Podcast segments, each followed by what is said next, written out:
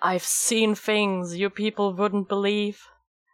Premium avocados on fire off the shoulder of the Tiefkühlregal. I watched Pizza Leberkäse glitter in the dark near the protein pudding gate. All those moments will be lost in time, like Red Bull Cola Light in rain. Time to podcast. Ganz recht, wir haben jetzt nämlich eine Einzelhandelsqueen am Start. Ja. Das ist Ähm, wunderschön. Ich kann zu meinen alten Informatiker-Kollegen gehen und sagen, also ich habe ja einen richtigen Job. Also Marlene macht jetzt zumindest ehrliche Arbeit. Ja. ähm, und wie ihr hört, ähm, es sei denn, das ist eure erste Folge, in which case, hi, hi, wir sind ein Podcast.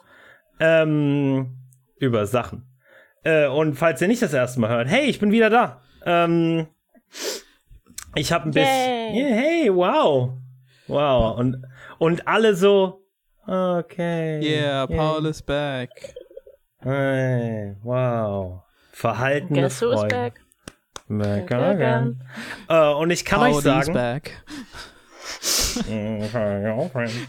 Ähm, äh, Paul is back. Paul is back. Paul is back. Paul is back. Pauli is back. Stellt back, euch mal vor- Back, back. stell, stellt, euch, stellt euch mal vor, wir würden so viel Trambam machen, wenn, wenn, wenn Magnus zurückkommt oder, oder, oder, oder Marlene mal zwischendurch gefehlt hat. Se, seht ihr? Da ist, die, da ist der Doppelstandard, Jan. Ja, äh, nee, und die ich haben mache einfach, dich verantwortlich. Die haben einfach zu viele Silben im Namen. Es reimt sich nicht auf Okay, nee. Shady. ich bin zurück, äh, der wahrhaftige dünne Schattige. ähm, und äh, ja, ich habe in, in, in der Zwischenzeit äh, bisschen Unikram, was auch immer, ne? Ihr, ihr kennt das Thing. Hauptsächlich in meiner neuen PS5 gespielt. Oh, oh. Hauptsächlich hast du in deiner neuen PS5 gelebt. Äh, in- ganz richtig, mit meiner neuen PS5 gespielt. Und ich muss sagen, ich habe nicht viel Nachrichten gesehen oder oder Sachen oder mich geistig irgendwie weiterentwickelt in der Zwischenzeit. Ich habe nur äh, äh, äh, geatmet, gegessen, geschlafen, äh, bisschen das Nötigste gemacht und gezockt. Und ähm, ich muss sagen, äh, ich hatte einige Erkenntnisse. Ich habe hier einen langen Text geschrieben, für den wir sicherlich Zeit haben werden, dass ich den vollständig vortragen kann. Also das Wie ich erste. den ähm, tattrigen Senioren sage, die versuchen mir das äh, Geld genau zu geben mit all ihren 1 Cent Stücken, egal wenn noch zehn Leute hinter ihnen stehen und irgendwann dann aufgeben, ihr gesamtes Kleingeld auf mein Kassierding ins Hauen und meinen, ja, suchen Sie sich das selbst raus. Ja, schönen Dank auch. Ähm, Kein Stress. Äh, äh, und ähm, äh, äh, danke für die Unterbrechung. Jetzt, wo ich endlich wieder über meine geistreichen Erkenntnisse aus dem PlayStation-Land reden darf, ähm, kann ich gleich mal anfangen mit ähm, no? äh, Spider-Man. Wenn man so bedenkt, wenn man so drüber nachdenkt, ähm, ist linker Podcaster sein oder Spider-Man, ist das wirklich so unterschiedlich? D- d- lass, uns mal, lass uns mal drüber nachdenken. Ja, moin, wie Paul eben schon gesagt hat, äh, willkommen beim Hölle, Hölle, Hölle Podcast. Äh, eben habt ihr gehört Paul, davor habt ihr gehört Marlene, jetzt hört ihr mich. Ähm, Ähm, Jan, ich habe noch einiges dazu zu sagen. nein, nein. Äh, wir fangen jetzt an, Paul. Äh, Spider-Man ist li nicht linker Content Creator. Ähm, Wir auch nicht, aber erzähl das keinem. okay. ähm, ja, wir sind ein Podcast darüber, warum, warum Sachen nicht so geil sind, weswegen wir Hölle, Hölle, Hölle-Cast heißen. Ähm, äh, und äh, je älter wir werden, desto mehr wird dieses Hölle-Ding in linken Kreisen zum Klischee. Ähm, bis wir irgendwann komplett cringe sind. Und dann durchbrechen wir die Cringe-Barriere wieder und, und werden kultig. Ja, Ähm, äh, irgendwann ist man halt so cringe, dass einen das Morgenmagazin haben will. Ähm, und dann haben wir es geschafft. Das ist, das ist der Ich- Plan. ich habe meine ganze, ich habe meine ganze Jugend, Kindheit Frühstücksfernsehen geschaut. Das Boah, war das Frühstücks- Einzige, was ich empfehle. Frühstücksfernsehen ist echt, ist echt äh, die Vorhölle. Das ist, äh, ich habe meistens ehrlich gesagt, ich, ich kann mich nicht mehr erinnern, was genau. Ich glaube, es gab MoMA. Ja. Was, wo war Mhm. das? ZDF? Nee, ARD MoMA. Ah, Ah, okay, das, das war scheiße. Ja, und, und dann gab es Sat 1 Frühstücksfernsehen. Das war, das Äh. waren diese beiden mit dem, mit dem dicken Hund. Uh, ja. Okay, wir müssen jetzt dringend anfangen. äh, Oh bevor, Gott. wir, äh, bevor wir anfangen, über äh, coole, witzige Sachen zu reden, ähm, vielleicht nächste Folge. ähm, äh, diese Folge müssen wir natürlich erstmal anfangs kurz darüber reden, dass ähm, ein nicht geringer Teil des Landes unter Wasser steht. Ja. Und äh, dass wir uns natürlich äh, Sorgen machen um jeden Einzelnen da draußen, der davon betroffen ist. Es gibt schon viele Tode, viele Vermisste. Und ja, auch speziell an unsere ZuhörerInnen. Ich hoffe, ihr und all eure, äh, all eure Liebsten sind sicher und äh, äh, äh, sollte jemand, den ihr kennt, davon betroffen sein. Ich hoffe, ihr bekommt Hilfe etc. Ist nicht schön. Äh, und das Zweite natürlich daran ist, ähm, das, das ist jetzt halt so ein bisschen die Norm. Also Überschwemmungen, das, ne, demnächst auch bei euch. Ich, ich wohne hier ziemlich genau im Flutgebiet. Ähm, und ich habe auch, also in einem, in einem anderen Flutgebiet. Äh, aber äh, ich, ich wohne ziemlich genau in dem Gebiet, was dann auch unter Wasser sein würde äh, wenn das hier passiert. Und bei mir rast es halt schon im Kopf. Gerade ich jeden Tag gucke ich früh halt auf, äh, äh, auf, auf den, auf den, auf den äh, Flussverlauf im Internet, äh, damit ich halt abpassen kann, dass ich halt meinen Ka äh, äh, Keller ausräume und, äh, und, und, und gewisse andere Sachen tue. So es ist ähm, ja, und es, das wird uns nicht mehr verlassen. So. Ja. Und, Das- und wo wir gerade bei auf den Flussverlauf äh, gucken sind, ich möchte noch mal dran erinnern, dass es in Deutschland zwar einen Katastrophenschutz gibt und auch Unwetterwarnungen gibt, aber wenn man nicht die ganze Zeit das Radio anhat oder nicht die ganze Zeit Fernsehen anhat, dann kriegt man davon halt stumpf nichts mit. Ähm, es gibt kein, es gibt kein SMS-Warnsystem wie zum Beispiel in den USA. Es, äh, es da bestimmte äh, Alarme gibt, die quasi über staatliche Mobilfunk-Services rausgeschickt werden, was durchaus Sinn macht. Ähm, und äh, wir sind da ziemlich so unvorbereitet und Teil, also ich bin da ganz ehrlich, Teile der Opfer gehen halt auch auf die Kosten davon, dass, äh, dass Leute quasi unvorbereitet davon getroffen wurden. Das Einzige, was man hierzulande machen kann, ist sich ähm, privat irgendwie eine App runterladen und hoffen, dass die häufig genug aktualisiert wird. Äh, ich kann hier Kachelmann-Wetter empfehlen. Äh, die machen anscheinend alle fünf Minuten äh, so eine automatisierte Berechnung von Flutwarnungen und sowas.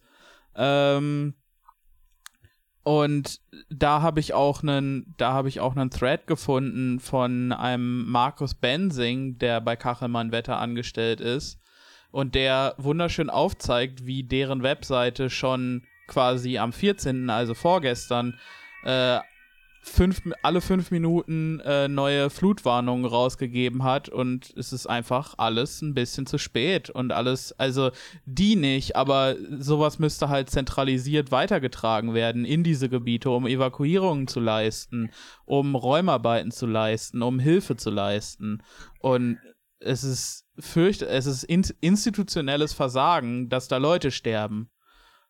Es ist ja nicht so, als hätten wir nicht auch in der Vergangenheit einige Jahrhundertfluten oder, oder Jahrzehntfluten gehabt, wie zum Beispiel 2002, aus denen wir hätten lernen können. Weil 2002 gab es bereits Handys, man hätte bereits SMS-Service ähm, aufbauen können, die es, wie gesagt, in vielen anderen Ländern gibt. In Deutschland gibt es immer so eine Einstellung, ja, gut, wenn einmal, also Erdbeben ist jetzt ein schlechtes Beispiel, aber wenn einmal äh, so ein Erdbeben, weißt du, in, in, im Elsass, oder wenn, äh, äh, wenn, wenn da mal halt ein Tornado langfegt oder so. Das sind Sachen, die passieren mal jedes Jahr so ein bisschen, aber halt, das sind Einzelfälle. Das hat ja, das wird so getrennt wahrgenommen vom Klimawandel. Mhm. Ähm, das ist so ein Ding, was dann passiert. So, du hättest dich nicht vorbereiten können. Das, pass das, das, passiert ja so selten hier in Deutschland, weißt du, so, ein, so ja. eine Riesenflut und sowas. Aber äh, die Sache ist, wir wissen ja schon seit, seit langer Zeit, dass das immer häufiger passieren wird und dass wir mehr oder weniger auch viel Glück hatten. So halt und, und, und halt auch vieles halt äh, einfach Planung, äh, äh, äh planungsmäßig auch zum Beispiel an andere europäische Länder äh, abladen konnten, weil der Flussverlauf bei denen auch halt, weißt du, Flutgebiete ja. halt durchging. Ähm, äh, äh, wir sind keine Experten, wie bei praktisch allen Themen, über die wir reden. Und wir wollen uns nicht zu weit aus dem Fenster lehnen. Aber es ist einfach ein Ding, wir, wir, wir, wir nehmen Unwetter, wir nehmen die Folgen von Klimawandel so ein bisschen als so äh, getrennt davon existierende Malheure, weißt du, so als Upsis war, anstatt halt Sachen, die immer weiter und immer mehr passieren werden und demnächst auch bei wo immer du wohnst. Ja, und, und wo wir gerade beim Klimawandel sind, äh, unser Herr Landesvater, also meiner, nicht eurer, ähm, hm, hm, äh, hm, Armin Laschet, ähm, oh. Landesvater Armin Laschet, ähm, Ministerpräsident von NRW, ähm, hat noch Anfang diesen Jahres oder Ende letzten Jahres in einer Talkshow mit Luisa Neubauer gesessen ähm, und ungefähr das gesagt, nämlich äh, auf einmal ist dieses Klima-Thema ähm, äh, so eine Sache, in die in jeder Munde ist, die das überall ist. Ähm, und er könne das gar nicht verstehen, warum das so ist, dass das auf einmal so kommt. Ähm, ja, ist verrückt, ne? Ja, und, und rate mal. Wie alt ist dieser Mann nochmal? Also, keine Ahnung, Mitte 60. Entschuldigung, aber ich, ich kenne eine Menge 60-Jährige, die, die, die verstehen, wie der Klimawandel funktioniert. Ja, also das die, Sache, die Sache ist halt, er, er ist Ministerpräsident von einem, von einem absoluten Industriebundesland ähm, und muss halt, muss halt mehr als, mehr als viele andere Ministerpräsidenten ähm, vor dem Kapital kuschen. Ähm, hm. Zum Beispiel bei der Tönnies-Affäre. Wir redeten darüber äh, letztes Jahr schon. Und ähm, das merkt man auch hier wieder. So, er verteidigt, er verteidigt ähm, bis aufs Blut und, und bis aufs Messer die, die Interessen von Privatwirtschaft und äh, wischt quasi alles beiseite, was auch nur äh, den, den leisesten Hauch von berechtigter Kritik äh, hat. Und hm. ähm, das ist ein Trend, der sich auf Bundesebene fortsetzen wird, denn so wie es aussieht, wird die CDU wieder einen Kanzler stellen. Also, ja, wenn, wenn das so weitergeht. Wisst, wisst ihr, wessen Umfrageergebnisse, äh, glaube ich, damals erheblich gestiegen sind, weil er Aufnahmen in Flutgebieten gemacht hatte von sich? Ähm, Helmut Kohl, äh, Gerhard äh, Schröder, ähm, alle. Yep. Alle. Ko ja. Komischerweise ähm, gibt es je mit jedem Kanzler neue Jahrhundertfluten, obwohl nur, äh, obwohl so alle 10, 15 Jahre der Kanzler wechselt. Das ist verrückt, ha. ja. Ähm, ja, wir wollen jetzt nicht ironisch und zynisch sein zu einem Thema, was nicht nur, äh, poten weißt du, was potenziell halt auch tatsächlich wirklich auch viele in diesem Land, viele Menschen betrifft und auch Leute, die jetzt potenziell zuhören gerade, aber es ist wirklich schwierig, nicht komplett zynisch zu sein bei, ähm, bei dem Thema. Ja. ja. Es ist halt, du siehst es halt auch häufig auf Twitter, weißt du, du hast dann so, weißt du, du hast halt schon so halt deine klassischen Hochwasser, Hochwasser passiert irgendwo Witze äh, bei Leuten, die auch nicht weit davon entfernt leben. Ja, weißt ja, so, ja. Ähm, so Atlantis, so die, die Classics, weißt du. Ähm, oh, guck mal da, Aquaman schwimmt im Rheinland, weißt du? Ja, ja. In ja. Mau. Weißt du, und, und, und en endlich brauche ich, ich Hagen nicht mehr sehen. Äh, und wir verstehen natürlich, dass es alles sensible Themen sind, aber gleichzeitig muss man halt auch verstehen, dass, dass das auch gerade so auf Twitter und insgesamt halt daher kommt, dass sich die Leute einfach schlichtweg komplett machtlos fühlen gegenüber Fluten. Einmal, weil es natürlich weil man wortwörtlich machtlos ist gegenüber einer Naturkatastrophe wie äh, einer Flut. Äh, aber das andere ist natürlich, dass selbst bei der Prävention davon, wie wir bereits gesagt haben, politisch halt kein Kapital da ist und äh, wir schlichtweg nicht das Interesse haben, die Infrastruktur dahingehend aufzubauen und zu verbessern, dass einfach weniger Leute sterben in Zukunft. Ja. Und ähm, ich möchte hier nochmal das ähm, inoffizielle Podcast-Motto äh, einbringen. Stay mad. Bleibt einfach sauer. Mhm. Bleibt, führt euch vor Augen, wer dafür verantwortlich ist, dass es Tote und Vermisste gibt. Vermisste, die man vielleicht irgendwann wiederfindet.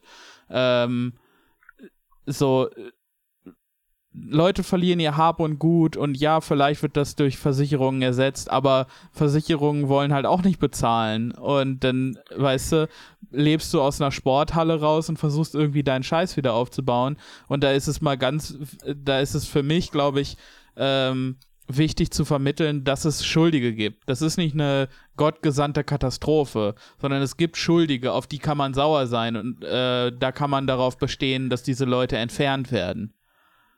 Ja, und Versicherungen können halt auch nicht das Fotoalbum ersetzen. Genau. Oder, ja, oder auch nur meinen Ordner mit den wichtigen Dokumenten der letzten zehn Jahre. Ja. ähm, ja, wir hoffen, ihr seid alle sicher da draußen. Und ähm, lass uns zu anderen Themen gehen, die sehr viel unterhaltsamer sind. Wahahui, habt ihr das gehört? Es ist Goofy und er hat eine Menge Themen mitgebracht. Bitte verklag uns nicht, Disney. Goofy, ähm, warum bist du ein Hund, aber dein bester Freund hat gleichzeitig einen Hund als Haustier? Sexplay. Okay, dann hätten wir die Sache jetzt auch. Elaborate Pet Play. äh, dann danke Goofy. Dann hätte, dann hätte die, dann wurde die Frage jetzt auch einzig äh, für, für, für alle Zeiten geklärt, danke. Und äh, sieh mal einer an, das Euge, ähm, äh, äh, äh, auch bekannt als äh, Ge Gerichtshof der Europäischen Union, mhm. ähm, hat, hat, äh, hat ganz viele Sachen entschieden.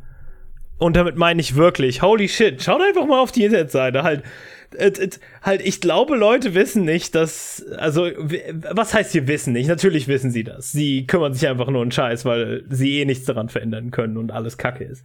Aber halt, ähm, ne? Äh, du kannst da einfach täglich lesen. Oh ja, wir haben entschieden, äh, die tschechische Nationalbank ist Duft und Knork und hat nichts falsch gemacht. sie, ist, sie, ist, nur ein Small Bean mit Ubu Anxiety. ja, ja, genau. So, wir, wir haben, äh, wir, wir, wir haben entschieden, Volvo, mach weiter so, wohl eher, mach weiter so. Ähm, ähm, nee, kein, äh, es war nur bei, ich habe keine Ahnung, ob äh, in letzter Zeit über Volvo entschieden wurde. Äh, aber auf alle Fälle zwei Entscheidungen. Ab und zu kommt ja mal sowas tatsächlich durch die Medien, sickert was tatsächlich durch die Medien durch. Und äh, dann erfahren wir, dass diese Institutionen existieren. Und ähm, zu einem gewissen Grad gewisse Entscheidungsfreiheiten haben. Womit ich sage, Betonung auf gewisse, weil weil ähm, äh, äh, die EU könnte morgen diesen Podcast verbieten. Und das würde vermutlich zehn Jahre dauern, bis dieser Podcast geschlossen wird. Ja, vor allen Dingen, weil sie erstmal aus für uns ausfindig machen müssten. Äh, wir haben kein Impressum. Wie wollen sie uns finden? es, es wäre rein unmöglich. Die Technik, jemanden im Internet zu finden, der sich nicht wirklich verschlüsselt, rein unmöglich, Jan. Da hast du ja. recht. Wie, wie könnten sie das nur jemals mein, tun? Mein Rechner wird jahrelang bei der Polizei in der Asservatenkammer stehen, weil keiner das Windows-Passwort knacken kann. ähm, äh, ja. Äh, ist äh, okay, ich habe schon Vorsorge getroffen und uns einen Zweitaufnahmeraum in äh, Albanien angemietet. Nice. Geil. Dort wird die EU niemals hinkommen. ähm. ein, ein Zweit-Podcast-Studio in einem Nicht-Auslieferungsland. ah, jetzt lachen wir noch. ähm, auf alle Fälle. auf alle Fälle äh, zwei Entscheidungen, die gerade halt tatsächlich in den Medien äh, äh, durchgesickert sind. Und das eine hat zu tun mit Polen. Yay! Äh, Yay. Europas, Europas demokratischstes Land Ähm, und ähm, falls ihr das mitgekriegt habt und ich probiere das jetzt, also natürlich bin ich nicht blöd und habe das kaum bis gar nicht verstanden, sondern ich probiere das nur auf eure Ebene, liebe ZuhörerInnen, runterzudrücken. Ähm, das Polen hat einen, einen, einen faschistischen Rechtsruck gemacht und dann waren sie so, okay, lass mal die Justiz daran anpassen und dann war, oh nein, hier gibt's Richter, die wollen das nicht und die entscheiden nach so, so einem ekelhaften Lappen, so Grundgesetz oder so ein Scheiß. Wen interessiert das? 2020, wir werden ewig leben, ziehen mehrere Lines Koks. Ähm, Gleichzeitig. Und äh, ähm, Stereo. Und okay, ja, die Rechtsreformen waren, glaube ich, schon 2015. Aber es sind äh, so diese romantischen Strohhalme, die quasi für zwei Leute gleichzeitig ist. Und du aus den beiden Nasenlöchern einen stecken. Also du, du, du fängst an, du fängst an derselben Line Koks zu ziehen und du triffst dich in der Mitte und das ist sehr romantisch. so so ähm, wie Custom Grow 420 leerst du dann deine, deine Lunge mit deiner Spezialatemtechnik, damit du mehr ziehen kannst. ähm, ja, auf alle Fälle. Ähm, ähm, ne, dies nur eine kreative, künstlerische äh, äh, Darbietung von dem, was vermutlich passiert ist. Und ähm, das war halt so ein bisschen scheiße, weil, hey, guck mal hier, unabhängige Richter sagen sowas wie, das ist nicht rechtens oder das widerspricht sämtlichen Rechtsgrundlagen oder, hm, kann es sein, dass die PIS-Partei eventuell einen faschistoiden Rechtsruck im Land durchführen möchte auf Rücken der Justiz. Ähm, kann gar nicht sein, weil jetzt haben sie im Prinzip äh, durch mehrere Mittel, unter anderem, dass äh, Juristen und Richter etc. einfach ihre Immunität verlieren und halt finanziell belangt werden können für ihre, äh, für ihre Urteile. Sweet. Ähm, äh, von Seiten der ne, äh, Exekutive. Ähm, das ist ja cool. Das, das, das, das könnte überhaupt nicht deren Rechtssprüche beeinflussen. Oh Junge, was? Ein Haufen neuer Richter kommt rein und sie haben alle so Ich liebe Piss äh, T-Shirts an. Äh, was doppelt witzig ist, wegen Urin und so. Ne? Ähm, wir verstehen. Polen äh, schafft es immer wieder, das, das Rechts in, in den Rechtsstaat zu putten. Eile Mau. Ähm, ja, und keine Ahnung, wir, äh, wie, wie bei allen Themen, wir verstehen zu wenig darüber. Aber auf alle Fälle hat jetzt äh, das äh, EuGH äh, entschieden, dass so vorsichtig formuliert mehr oder weniger, ja, also lass mich das mal so sagen, wenn selbst das EuGH sich zu harten und direkten Formulierungen äh, durchringen lässt, wie das in Anbetracht des Gesamtkontexts der jüngst jüngsten umfassenden Justizreform in Polen, zu dem die Schaffung der Disziplinarkammer des obersten Gerichts gehört und aufgrund einer Kombination von Faktoren im Zusammenhang mit der Einrichtung dieser neuen Kammer diese nicht alle garantieren, äh, äh, ga, alle Garantien für Unabhängigkeit und Unparteilichkeit bieten und insbesondere nicht unempfänglich für unmittelbare oder mittelbare Einflussnahme durch die polnische Legislative und Exekutive. Äh, mit anderen Worten, es ist, äh, äh, es ist nicht wirklich eine Justiz. Also es ist, wenn, äh, äh, wenn der Europäische Gerichtshof so sagt, oh, sie sind vielleicht äh, durch mittelbare und unmittelbare. Also äh, das ist, äh, das ist juristisch für, ja, das, das, sind, äh, das war's mit einem Rechtsstaat. Ja, das sind Kangaroo Courts. ja.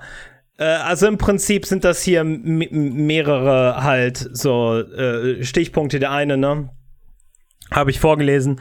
Das andere ist, ähm, äh, äh, äh, dass die Disziplinarordnung es zulässt, dass der Inhalt von Gerichtsentscheidungen der Richter der ordentlichen Gerichtbarkeit als Disziplinarvergehen eingestuft werden kann. Sie können daher zur politischen Kontrolle von Gerichtsentscheidungen oder zur Ausübung von Druck auf Richter eingesetzt werden. Also was ich im Prinzip gesagt habe. Das andere ist, ist, dass Polen nicht gewährleistet hat, dass Disziplinarsachen gegen Richter der äh, ordentlichen Gerichtbarkeit innerhalb angemessener Fristen entschieden werden und nicht sichergestellt hat, dass die Verteidigungsrechte der beschuldigten Richter geachtet werden. Also im Prinzip, die hatten dann auch keine halt rechtliche Grundlage dafür, dass Richter sich irgendwie selbst verteidigen durften. Also du hast dann im Prinzip einfach nur eine Disziplinarmaßnahme bekommen äh, hast potenziell deinen Job verloren, Immunität verloren, wurdest finanziell dafür belangt und hattest nicht wirklich Möglichkeit, dich dagegen zu verteidigen.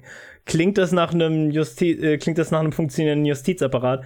ja, äh, wenn du das so möchtest. wenn du, wenn du deine Ja. Augen schließt und deine Fantasie anstrengst und dir ganz hart vorstellst, dass dieses Gericht ein richtiges Gericht ist, dann, äh, dann ist es das auch in deinem Kopf. Fantasie. Ganz, ganz richtig. Und äh, was wird jetzt passieren? Ähm, äh, wer weiß, es gibt ein Verfahren, was jetzt gegen Polen durchgeführt wird. Und dann verändern sie es vielleicht oder auch nicht. Ehrlich, ähm, bei EU-Recht ist es immer. Also halt, es kann auch sein, dass, ne, wir haben alle keine Ahnung von EU-Recht, weil es ist kompliziert. Aber ähm, halt häufig habe ich das Gefühl, du liest dann, oh, Ungarn hat äh, äh, gegen den Paragraph für, für, für die Schutzfunktion von Geflüchteten verstoßen. Äh, wie wird er, wie wird sich Old Ungarn nur daraus rauswiggeln? Oh, er wiggelt sich sehr leicht daraus. Ja. Ähm, äh, also abwarten, was passiert. Ähm, äh, aber an sich erstmal, sagen wir mal, das Mindeste, was die EU machen sollte diesbezüglich. Das zweite ist etwas, was auch durch die Medien ging und äh, äh, äh, vielleicht auch noch heftiger diskutiert wurde, weil ne, bei äh, äh, dem Thema Polen sind sich die Leute in Deutschland eher einig. Das zweite ist, das Tragen von, ähm, und ich zitiere hier, ähm, das Verbot des Tragens jeder sichtbarer Ausdrucksform politischer, weltanschaulicher oder religiöser Überzeugung kann durch das kann durch das Bedürfnis des Arbeitgebers gerechtfertigt sein, gegenüber den Kunden ein Bild der Neutralität zu vermitteln oder soziale Konflikte zu vermeiden. Ähm, was heißt das im Prinzip? Oh, ähm, also die, Neutral das, die Neutralität, die kann, kann ja gar nicht genehmigt werden, wenn sie hier ein Kreuz tragen oder Kopftuch. Ja, Es geht, es geht, es geht primär um Kopftuch. ja natürlich. Ähm, weil se selbst wenn das natürlich ausgelegt werden kann, ähm, äh, auf, auf zum Beispiel das Tragen von Kipper oder Kreuzen, ist das Ding, dass, ähm, sagen wir mal, nehmen wir mal die Kipper raus, weil das kann vielleicht auch noch dadurch belangt werden in vielen europäischen Ländern. Äh, aber jetzt nehmen wir mal speziell das Beispiel von dem Tragen von einem Kreuz als Halskette, dass äh, die Rechtsauslage speziell ist, dass das halt zum Schutz oder im Prinzip der Kunde das Recht hat, eben dieses Bild der Neutralität vermittelt zu bekommen. Aber das Verständnis des Kunden von Neutralität wird, sagen wir mal, mit 10.000 Wings und Klammern an den Seiten weniger von einem kreuztragenden äh, äh, weißen Frau beeinträchtigt als von einem äh, äh, äh, als von einer POC-Frau mit Kopftuch. Es ist Ähm, ja nicht mal der Kunde, es ist das, was der Chef sagt, dass der Kunde offensive finden könnte. Exakt, ja, äh, weil, und das ist das Zweite, was hier wichtig ist zu verstehen, ähm, es ist alles auf den, in Anführungsstrichen, Arbeitgeber fokussiert. Äh, es gibt dann einen, äh, einmal einen gewissen Ermessensspielraum, wie gesagt, der dem Arbeitgeber äh, äh, gegeben wird. Das andere ist natürlich, dass ähm, das halt alles ne, dass, dass, dass, dass dieser Entscheid erstmal nur an die EU-Mitgliedstaaten herangereicht wird und die dann, also, äh, wie soll man jetzt sagen, das kann auch überhaupt nichts heißen. Aber ähm, es, äh, äh, äh, äh, schon, es, es, es, es kann überhaupt nichts heißen.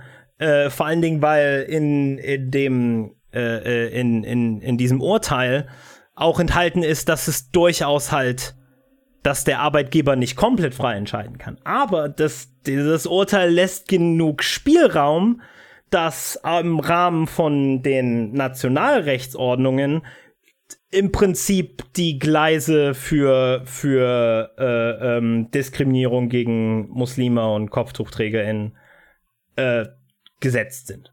Also das ist immer so das Ding, was man verstehen muss. Das muss nicht heißen, dass jedes Land das machen muss oder dass halt die das heißt nur, dass im Prinzip das einen legalen Rahmen bildet für ein diverses Spektrum an diskriminierender Gerechts, also an, an, an diskriminierenden äh, Nationalgesetzmäßigkeiten. Äh.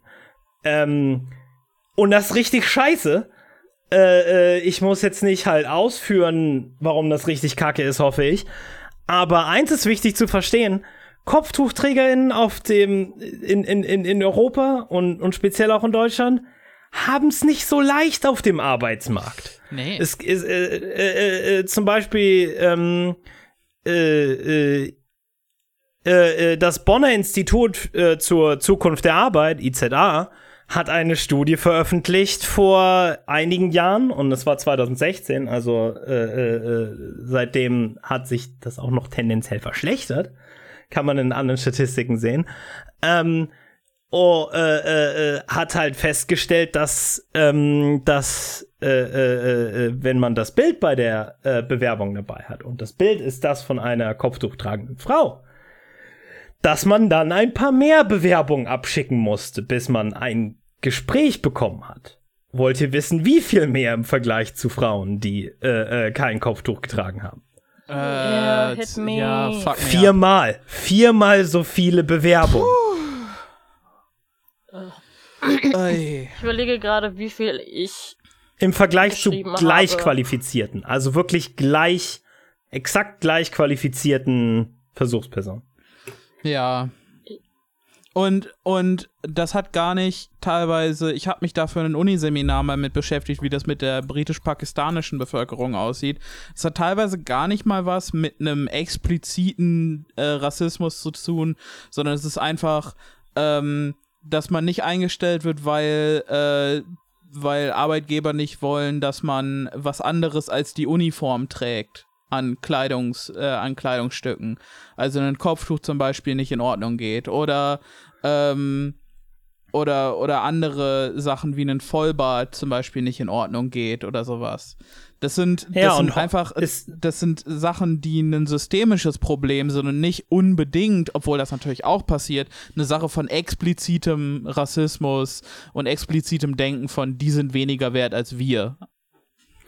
Ähm, was natürlich halt trotzdem immer mit reinspielt, weil diese Leute suchen sich auch häufig, ähm, und ich meine jetzt diese Leute wirklich halt im Allgemeinen, halt Arbeitgeber oder sagen wir mal konkreter Leute, die andere Menschen einstellen oder feuern können, sind haben häufig da halt eine, eine, eine Ebene äh, äh, bewusste oder unterbewusste rassistische Tendenz, diese Leute nicht einzustellen und suchen sich halt einfache Erklärungsmuster, warum man das legitimieren kann, dass man sie nicht eingestellt hat. Äh, und das sind dann häufig die sprachliche Barriere, auch wenn diese Leute perfekt Deutsch können, äh, äh, scheitert das dann schon auf dem, weißt du, einfach bei, uh, ein Kopftuch. Das, das ist, äh, äh, wie gesagt, das sind diese vorgezogenen Gründe. Zum Beispiel halt, oh, aber wie ist es mit der Hygiene bei Kopftuchträgern? Ja, ja. Oder wie ist das mit den Oh, Hygienevorschriften, wie ist das mit der Hy den Hygienevorschriften bei Leuten mit Vollbärten oder so? Äh, Dann äh, können ja komplett, gar keine Haare mehr in die Suppe fallen, wenn ich ja eben, was ist, Wie ja, kriege ich denn da scheiße. das Haarnetz drüber? Also das macht ja gar keinen Sinn. Ja. Ha, man könnte das Haarnetz einfach runter tun. Nein, nein, das geht nicht. Und- es ist unmöglich. Ja, und, und ohne da jetzt, wer weiß, wie tief einsteigen zu wollen, weil Gott dieses Thema hat, hat äh, sicherlich seine Tücken und, und akademische Kritik äh, daran ist durchaus valide, aber ähm, der Arbeitsmarkt äh, hat halt eine idealisierte, ähm, eine idealisierte Vorstellung von Angestellten und die sieht halt nicht so aus, sondern die ist weiß. Also wei weiß sein wird quasi als Standard gesehen. Und klar, äh, deshalb will ich da nicht weiter drauf eingehen, aber das ist halt Teil von Critical Whiteness. Ja. Das andere ist halt, und das müssen wir noch mal festhalten, ganz neben dem tief liegenden systematischen Rassismus, der solchen ähm, Entscheidungen äh, äh, wie der vom Europäischen Gerichtshof halt immer innewohnt, dass die an der andere Aspekt ist, dass die Macht immer beim Arbeitgeber, wie gesagt, in Anführungsstrichen Arbeitgeber, bei, äh, äh, äh, äh, beim, Bes beim besitzenden Menschen liegt. Ähm, die, die, die eindeutige Perspektive, dass diese Person gewisses, wie gesagt, schwammigen rechtlichen Rahmen hat, der dann von den Nationalgesetzen abhängig ist, nachdem diese Person danach entscheiden kann. Na, Das ist natürlich dieses, dieses, diese falsche Neutralität den verschiedenen regi- äh, äh, religiösen politischen Symbolen gegenüber, die das der Gerichtshof hier formuliert hat, äh, ist, ist natürlich falsch, weil es halt nur dazu dient, die bereits vorhandenen systematischen Vorurteile von äh, Arbeitgebern äh, zu verstärken. Äh, äh, und wie ich eingangs schon erwähnt habe, das wird vermutlich nicht der äh, äh, kreuztragenden weißen Frau äh, äh, ähm, angelastet werden und mehr halt der Muslime, und vielleicht irgendwann auch den auf irgendeiner Ebene offen politisch radikalen, was auch immer. Aber vor allen Dingen jetzt erstmal Muslimas, die es wie gesagt als vor allen Dingen als Kopftuch tragende Muslime eh schon schwer genug haben auf dem Arbeitsmarkt. Ähm, ja, geile Sache. Ähm, aber ich erinnere mich äh, daran, eine Studie gesehen zu haben, die irgendwie die Zahl der Frauen, äh, die quasi mehr oder weniger genötigt wurden, ein Kopftuch zu tragen von Familie oder sonst wem. Mhm. Also hat die Anzahl verglichen mit der Anzahl von Frauen, die bewusst kein Kopftuch tragen, weil sie mit Kopftuch immer stärker diskriminiert und rassistisch angegangen oder so werden. Mhm. Und es war irgendwie ein Vergleich von äh, 5 oder 9 zu 40 Prozent. Ja. Ha. Ha. Es. Äh, also, und, und, und dann kommt halt immer dieses so pseudo, so liberale, so, so an, antisexistische Argument, wie du eben bereits angedeutet hast, mit, oh, aber die werden ja gezwungen, das Kopftuch zu tragen. Also ist, äh, die Leute denken halt auch wirklich, es wäre antisexistische äh, Aktion, wenn man Frauen dazu zwingt, etwas nicht zu tragen. Ja, Hey, also hey, völlig, es ist- völlig, völlig, Es ist völlig unabhängig, ob sie jetzt dazu gezwungen werden oder nicht, sie deswegen zu benachteiligen, hilft der Situation weder auf der, weder bei der einen noch bei der anderen Alternative. Ja, weißt du, äh, wahrer Feminismus, das, das ist, wenn du als Frau äh, von bewaffneten Männern angeschrien wirst, dass du dieses, diesen scheiß Bikini ausziehen sollst, während Mhm. sich eine Menschentraube um dich bildet und und das ist der einzige Feminismus, den ich bereit bin zu akzeptieren. Ja, ähm, Sexismus ist, wenn man Frauen zwingt, Sachen zu tun. Das ist, ist das Erste, Ja. was. Äh, So steht's im Duden. Ja, und äh, jetzt, wo wir durch die Scheiße durch sind, ähm, ein Minenfeld der verschiedenen Meinungen. Ähm, äh, wie wär's mit einem kleinen Witz zwischendurch? Oha. Yay! Yay. Äh, und der Witz ist. Mein Ähm, Leben. Und äh, der Witz ist, dass dieser Podcast sich weigert, ähm, irgendeine Meinung zum, äh, äh, zum Ausschluss der DKP von der Bundestagswahl äh, zu bilden. äh, ähm, der Witz ist definitiv, also ich wiederhole, der Witz ist nicht die DKP, sondern nur, dass wir uns weigern, eine Meinung dazu öffentlich kundzutun. La da da da da. Ähm, ich kann aber nur mal zum Kontrast von der DKP sagen, dass auch die APPD, die anarchistische Pogo-Partei Deutschlands, scheiterte. Diese Gruppierung, die mit dem Slogan Arbeit ist scheiße im Internet auftritt, erhielt keine Zulassung. Grund, der Antrag auf Zulassung zur Wahl kam nur per Mail und nicht, wie vorgeschrieben, per Post. Das Internet ist für uns alle Neuland. Der, der Bundesvorsitzende der APPD, Andreas Reiter, reagierte ungehalten. Und für den Scheiß habe ich heute nüchtern bleiben müssen. Danke dafür. Ey, er hätte Ähm, direkt ich auf der Pressekonferenz anfangen müssen, Pep zu rotzen, ehrlich. äh, wir, wir sagen nicht, welche Reaktion wir besser finden. A. Peinlich berührte äh, äh, äh, äh, äh, Defensivhaltung, in der man jeden Einzelnen verantwortlich macht, nur nicht sich selbst. Oder B. Ähm, die APPD. Also ich sage es mal so, ich bin kein Freund davon, wenn jemand äh, eigene Unfähigkeit dafür abtut, äh, also eigene Unfähigkeit ausblendet und dann sagt, dass man verfolgt wird, wie damals von den Nazis. Ähm, der, äh, völlig ohne Zusammenhang zur DKP natürlich. Ähm, Nein, und ohne Zusammenhang, ja. Wir lieben unsere Partei. ja. ähm, äh, ja, und scheinbar hat's die MLPD ja auch irgendwie hingekriegt. Ja, ey, die MLPD hat aber auch Geld am Arsch, muss man dazu sagen. Also die können Da- wahrscheinlich irgendwen bezahlen, der das für sie macht. Jeder extrem reiche alte äh, äh, Kommunist äh, überlässt sein Geld aus irgendeinem Grund immer der MLPD. Die MLPD äh, heiratet einfach ganz viele alte Kommunisten. ich halt, ich bin so kurz davon überzeugt, dass halt die MLPD einfach der flächenmäßig äh, äh, größte Enkeltrick der Welt ist. Aber ich kann es nicht genau bestätigen. Aber Opa, ich brauche unbedingt Geld, um meinen Checks Notes revolutionäres Vorhaben umzusetzen. ich brauche dringend Geld, um Checks Notes noch eine Lenin-Statue zu errichten. Und ehrlich gesagt, wir sind hier für den Grind. Ähm, gut. Äh, soll ich euch nochmal den Rest geben? Gerne. Ja, hau rein, Und, mach mich fertig. Wo wir, wo wir gerade bei Nuancen waren. Ähm, Äh, es tut mir leid, dass ich mit Nuancen angefangen habe. Normalerweise hasse ich die. Ja, ähm, wir, wir gehen jetzt, wir gehen jetzt einmal nochmal an äh, Armin Laschet ran. Wir haben ihn ja eben schon mal kurz erwähnt und seine vielen Verfehlungen und wir haben ja auch schon eine ganze Folge über ihn gemacht. Ähm, Hm. Aber ich möchte, ähm, weil mir Sachen zugetragen wurden auf twitter.com, ähm, nochmal in seinen Lebenslauf eintauchen. Äh, und zwar geht es da um, eine, um, um seinen christlichen Hintergrund. Äh, wir haben ja in der Folge über ihn schon erwähnt, dass er in zwei, ähm, dass er in zwei Studentenverbindungen ist ähm, oder Sch Bruderschaften. Ähm, Ja, er studiert auch immer noch. ja, Ähm, nein, er also, liebt die Partys. er ist eingeschrieben für das, äh, für das Landesticket. Naja, aber in solchen Bruderschaften ist man ja quasi ein Leben lang.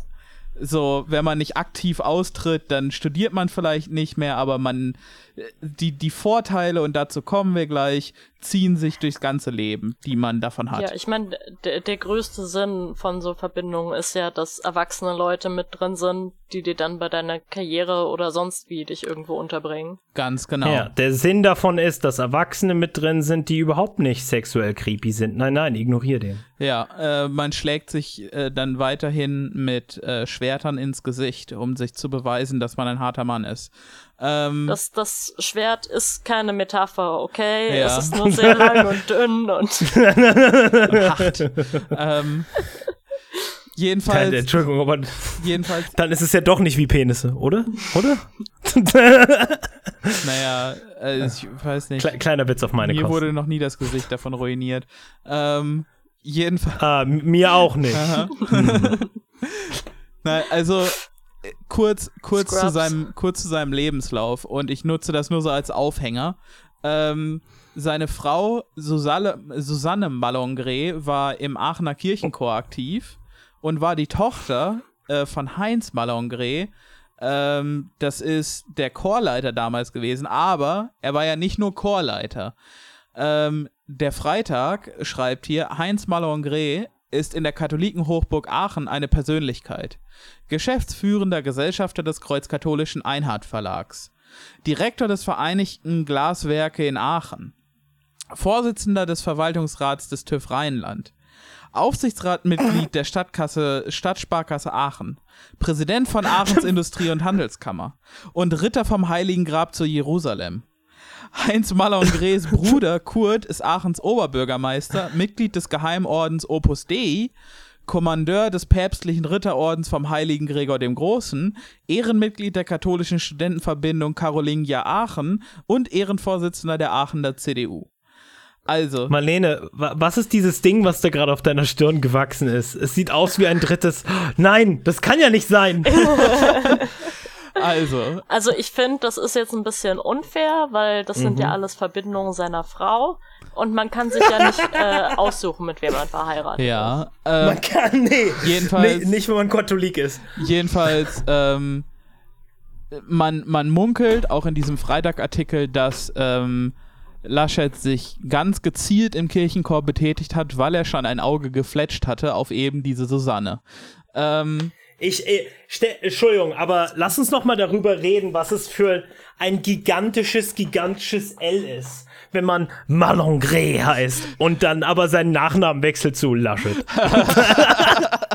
das sind so, das sind die zwei entgegengesetzten Pole von äh, was Nachnamen emotional auslösen können. ja. Also Mal mit Malongre möchtest du hinterm, hinterm äh, äh, so versifften kleinen Kellertheater halt eine Zigarette rauchen, bevor sie auf die Bühne geht, weißt du? und, und, und, und, und Laschet ist der Typ, der dir in der Sparkasse erklärt, äh, dass du dein Konto wieder überzogen hast. Ja, also diese Familie ähm, ist der hiesige Obermotz und Deichgraf in Personalunion. Ähm, und Laschet hat da eingeheiratet. Das zieht natürlich einige Vorteile mit sich. Er ist halt in dieser Studentenverbindung, macht danach was mit Medien, ähm, äh, eher so Journalismuskram und irgendwann ähm, holt man ihn dann quasi in das Familienbusiness und er wird ähm, er wird irgendwie Verleger oder sowas bei, bei einer christlichen Zeitung ähm, mhm. und äh, weiter hier aus dem Freitag zitiert, ähm, in dieses erzkatholische männerbündische Honora Honoratiorenmilieu, verdammt, ich sollte die Texte vorher mal laut lesen. Ähm, äh, fangen wir mal vorne an. In dieses erzkatholische männerbündische Honoratiorenmilieu, den Aachener Klüngel, äh, wächst der ehrgeizige. ja, ich finde, ich auch. Es ist ein lächerlicher Name. Wir sind hier quasi die High Society von Aachen. Ja, ähm. hm, haben Sie schon mal von dem Und jetzt lass mir mit äh, diesem langen, dünnen Schwert in dein Gesicht stechen. Ähm wächst der ehrgeizige Armin hinein. Mit 18 tritt er der CDU bei und studiert wie der Schwiegervater in Spee Jura in Bonn. Er wird Mitglied der katholischen oh. Studentenverbindung Enania München und Ripuaria Bonn, zu deren Prinzipien es zählt, sich gegenseitig nach oben zu helfen. Protektoren, in Anführungsstrichen, sind Kardinäle wie Josef Aloysius Ratzinger, Benedikt XVI., ähm, Warum klingt Protector irgendwie britisch? Du denkst an Protektorat. Das ist oh so eine nein, Sache, nein, dass, die, dass die Briten, die die Briten ganz gerne gemacht haben. Ich wollte einen, einen Witz über Britannien und Nonsing machen. Ach so, ah. ah. ähm, ich, ich, ich glaube, Entschuldigung, aber falls die Zuhörer, wir sagen nicht, dass irgendeiner von den Leuten, die hier in dieser Folge erwähnt wurden, potenziell äh, merkwürdige äh, äh, äh, Pädophile sein könnten. Ähm, wir sagen es nicht. Es ist nur schwer impliziert. Ähm, Josef Was? Aloysius ein katholischer Typ, der einfach gerne mit der Jugend rumhängt, weil sie ihn so inspirieren. Aber erst nachdem sie 18 geworden sind, aus, aus nee, rechtlichen Gründen. Nee, der kauft uns Bier und er ist einfach voll cool. Protektoren sind Kardinäle wie Josef Aloysius Ratzinger oder Josef Höffner. Wer die Liste der alten Herren studiert, findet dort viele Minister, Generäle, Chefärzte, Intendanten, Bischöfe, Professoren, Richter und Vorstandsvorsitzende. In den katholischen Burschenschaften werden die Grundsteine für die späteren Karriere, Karrieren der Bundesbrüder gelegt. Ähm, so zum Beispiel 2005 wird Armin Laschet der erste deutsche Integrationsminister im Kabinett von NRW-Ministerpräsident Jürgen Rüttgers. Der ist, wie könnte es anders sein, ein Bundesbruder aus Köln. Ähm, zum Chef der NRW-Staatskanzlei und hier äh, taucht gleich ein Name nochmal auf, der eben schon gefallen ist. Äh, zum Chef mhm. der NRW-Staatskanzlei machte Laschet äh, den Gründer der rechtskatholischen Vereinigung Generation Benedikt, Nathaniel Liminski, der dem Liminski. Warte mal. Jan, willst du mir damit sagen, ich hätte mich gar nicht bewerben müssen? Auf die ja, NRW-Staatskanzlei? Nee. ja, schönen Dank auch. Die wollten, weißt du? die wollten auch ja. wen, der hier in der Nähe von Bonn wohnt. Oder ich hätte hätt umziehen, ich hätte ich wäre umgezogen. Das Gehalt ist gut. Nathaniel Liminski, der dem Liminski-Clan zugerechnet wird, Komische Formulierung, aber okay, Freitag. Ähm, Vater Jürgen ist Opus Dei-Mitglied. Und Liminski führt ein kurzer Weg zum katholischen Bundesbruder und CDU-Generalsekretär Paul Ziemiak. Ha. Hm, Jürgen hm, Rüttger, hm. Paul Ziemiak, ähm, Armin Laschet, ähm, Gleich taucht noch auf, als Brexit-Beauftragten für NRW installiert. Warum braucht NRW einen Brexit-Beauftragten?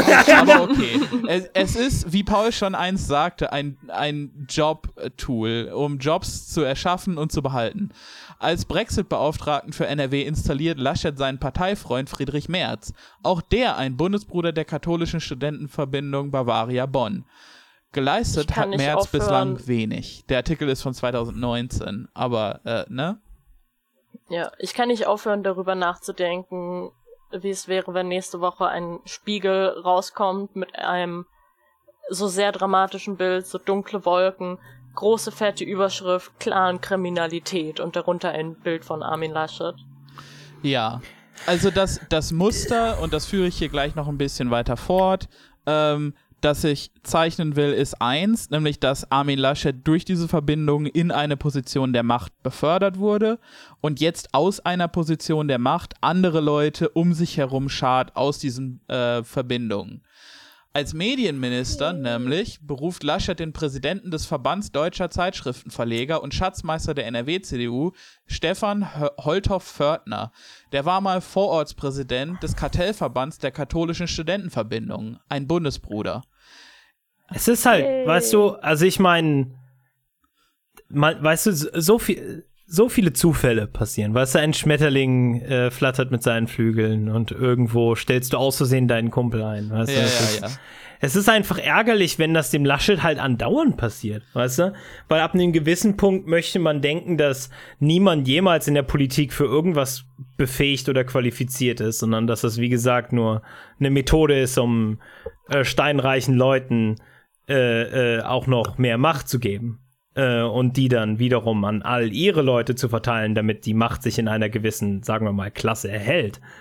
Ähm, aber, aber, weißt du? Ich ne? weiß nur, Es dass ich es bereue, nicht länger bei den Pfadfindern geblieben zu sein. Wer weiß, Warum was sind die da auch eine draus hätte werden können.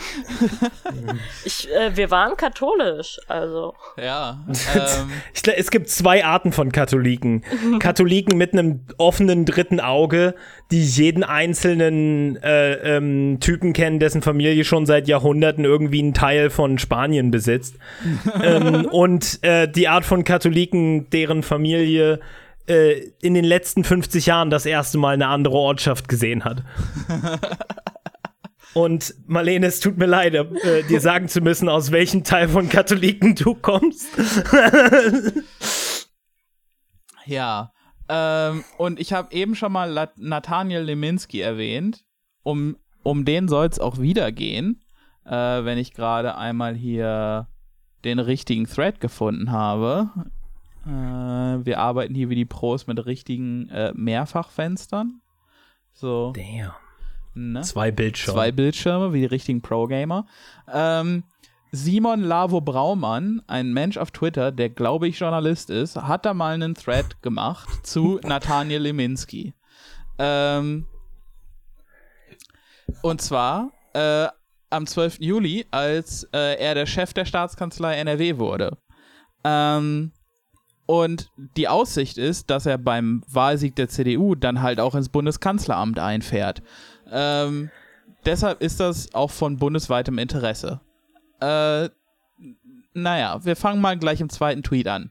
Es geht um Jürgen Liminski, den Vater von Nathaniel Liminski, Autor der rechtsextremen Jungen Freiheit, Mitglied bei Opus Dei, häufig Gast auf den Kanälen und Veranstaltungen der AfD. Zum Beispiel mit. Neonazi Andreas Kalbitz. Ähm, hier sind ein paar. Immer diese Zufälle, Ja. weißt du? Das, das wäre mir richtig unangenehm. Hier Opus Also, wenn das jemand herausfinden würde. klang doch nach so einem harmlosen Club, wo sie sicher nur schöne Dinge machen. Ja, das ist äh, für kreatives Malen. Ähm, es kann nicht sein, sagt Jürgen Leminski äh, noch 2020 in der Jungen Freiheit, dass in Europa Grenzen geschlossen werden und in München oder Köln volle Flieger mit hustenden Iranern oder Libanesen landen. Ähm, Hm, hm, das ist hm. also diese Art äh, warmherziger Katholik, mit der wir hier zu tun haben. Ah ja, an, an den Flieger erinnere ich mich. Das, das, das war ein wilder Tag in der Innenstadt, du. Ich finde, äh, ich finde deutsche, äh, äh, äh, äh, deutsche Rechte zu halt ähm, so, weißt du, so, so Falschaussagen etc., so zu, die dein Image schützen sollen in der Öffentlichkeit, finde ich richtig scheiße. Weil das, das, das, dass der Typ ein schreiender Rassist ist, hätte ich dir sagen können, ohne irgendetwas über ihn zu wissen, bis auf das Ding mit Opus Dei. Ich hätte wirklich nur seinen Namen hören müssen und Opus Dei und hätte bereits sagen können, Ja. äh, äh, äh, dass, dass er die, äh, äh, äh, ne? Ja, und ähm, ich gehe auch gleich nochmal auf Opus Dei ein. Aber ich will kurz noch äh, Nathaniel Leminski behandeln. Ähm, klar, für seine Eltern kann man nichts, schreibt hier Lavo Braumann. Aber hier fällt der Apfel wohl nicht weit vom Stamm. Auch Nathaniel ist stockkonservativ. Kein Sex vor der Ehe, Abtreibung pfui, Homosexualität pfui, traditionelles Familienbild kann man nachlesen und nachschauen. Dann gibt es hier ein paar Zitate von 2007, wo er unter anderem bei Maischberger saß, weil äh, jeder Nazi sitzt mal bei, hupsa, darf ich ja nicht sagen, jeder Mensch mit äh, rechtsradikalem Hintergrund äh, sitzt ja mal bei Maischberger. Ähm, und darf da zum Besten geben, was er denkt, was richtig ist. Ähm, er mhm. hat unter anderem auch für ähm, die freie Welt geschrieben ähm, und schreibt da zum Beispiel äh, Zeilen wie Gutmenschen gegen Moralinstanz. Ähm, und was das, was das wohl, ne? Ja. Entschuldigung, was er damit wohl meinen mag. Ja. Hm. Der Sonntag in der Krise. Merkel sieht den ganzen Tag des Herrn nur noch als Gelegenheit zum Ausschlafen und Nachdenken. Ihr französischer Kollege Sarkozy will ihn gleich abschaffen. Von 2009. Ganz weißt ehrlich, du, ich, ich, muss intervenieren. Ganz ehrlich, ja. Selbst wenn es scheiße ist, dass ich samstags arbeite, ich würde es, glaube ich, besser finden, wenn Supermärkte einfach sieben Tage die Woche aufhaben, weil dann würden Leute nicht am Samstag zu uns rennen, als würde gleich der nächste Krieg ausbrechen. Und ich, die den ganzen Tag an der Kasse sitzen, müsste so, ha hallo, ciao, guten Morgen, was, äh, super, äh, ich wünsche dir doch einen schönen, äh, blablabla. Äh, wirklich? äh, 300 Packungen Pizzakäse? Ich glaube, der ist ausverkauft. Oh nein, bitte tun Sie mir nicht weh. Bitte, Wie soll, nein. Wie soll meine Familie jetzt den Sonntag überleben? Ohne 12 Kilo Pizzakäse. Ähm. Ja, also äh, äh, was du mir zu diesem Menschen sagen möchtest, ist, er, er hatte äh, eine, äh, ein, eine lange Serie an Artikeln, die im Prinzip die Aussage hatten, und Sie sind wohl einer von diesen möchtegern Christen, der nur jeden Sonntag in die Kirche geht. Ja. ähm, und weiter geht's hier. Äh, klingt ganz schön nach AfD-Sprech, oder? Keine Überraschung. Sein Herausgeber ist nämlich Sven von Storch, Ehemann von Beatrix, deren Familie yeah! finanziell vom Holocaust profitiert hat. Bing, bing, bing, bing, bing, bing, bing. bing. Also, wer, wer diese Folge Hölle, Hölle, Hölle Bingo gespielt hat, der äh, hat gewonnen. Fuck, ich glaube, wir sind pleite. um, um, Warte mal. Wir sind nicht gegen hohe Gewinne versichert? Scheiße. ähm, um den Bogen ich zu schließen. Ich habe da dieses Ding in Albanien. um den Bogen zu schließen, Paul. geht es hier weiter. Ähm, heute berichtet der Spiegel, dass die NRW-CDU einen rechtskonservativen Verband mit Opus Dei-Mitgliedern in den WDR-Rundfunkrat hiefte. Da kommt Liminski dem gleichgeschalteten Establishment, in dem er eben, äh, von dem er eben laberte, von Politik und Medien einen Schritt näher. Ähm, und zu diesem, zu diesem Ding kurz noch, ähm, Opus D-Mitglieder im WDR-Rundfunkrat. Ähm, da da wird es auch nochmal richtig lustig. Ähm, von, von Dezember an soll auch der Verband Kinderreicher Familien Deutschland, KRFD, diese Aufsicht What? führen. Warum klingt das schon so fascho? Ja. äh, eine Organisation, die sich für Familien mit drei und mehr Kindern einsetzt. Als eine von fünf Gruppen, die je einen neuen Vertreter in den Rundfunkrat entsenden dürfen. So hat es der. Entschuldigung. Wer, wer hat entschieden, dass ähm, der, der, Rundfunkrat dort nicht nur irgendwelche Dödel von. Okay, ich, ich sehe. Ich komme zu, ich komme dazu, ich komme dazu. Okay. Übrigens, ich, mu ich muss noch mal, ich muss noch mal zwischendurch loswerden. Äh, kurzer Medienratgeber Deutschland für alle ZuhörerInnen da draußen. Weiße Familien, die mehr als drei Kinder haben, gut, toll, Volkserhalt, lieb, schön, Aha. edel, perfekt. Reine Wesen aus purem Licht. Nicht weiße Familien mit mehr als drei Kindern. Ja, ja, Überbevölkerung. Oh, Deutschland oh, sich ab. Oh, oh, oh, oh, so wütend, oh. Ja, ähm jedenfalls, man betont, dass man natürlich für alle Familien jeglicher Herkunft mit mehr Kindern da ist und so weiter und so fort. Na klar, ähm, na klar. Als eine von fünf Gruppen, die einen neuen Vertreter in den Rundfunkrat entsenden dürfen. So hat es der Nordrhein-Westfälische Landtag eines Abends Ende Juni mit zwei Drittel Mehrheit beschlossen. Laut Tagesordnung ohne Debatte. Die kommt allerdings jetzt drei Beiratsmitglieder des KfD erzkonservative, äh, vertreten erzkonservative Positionen.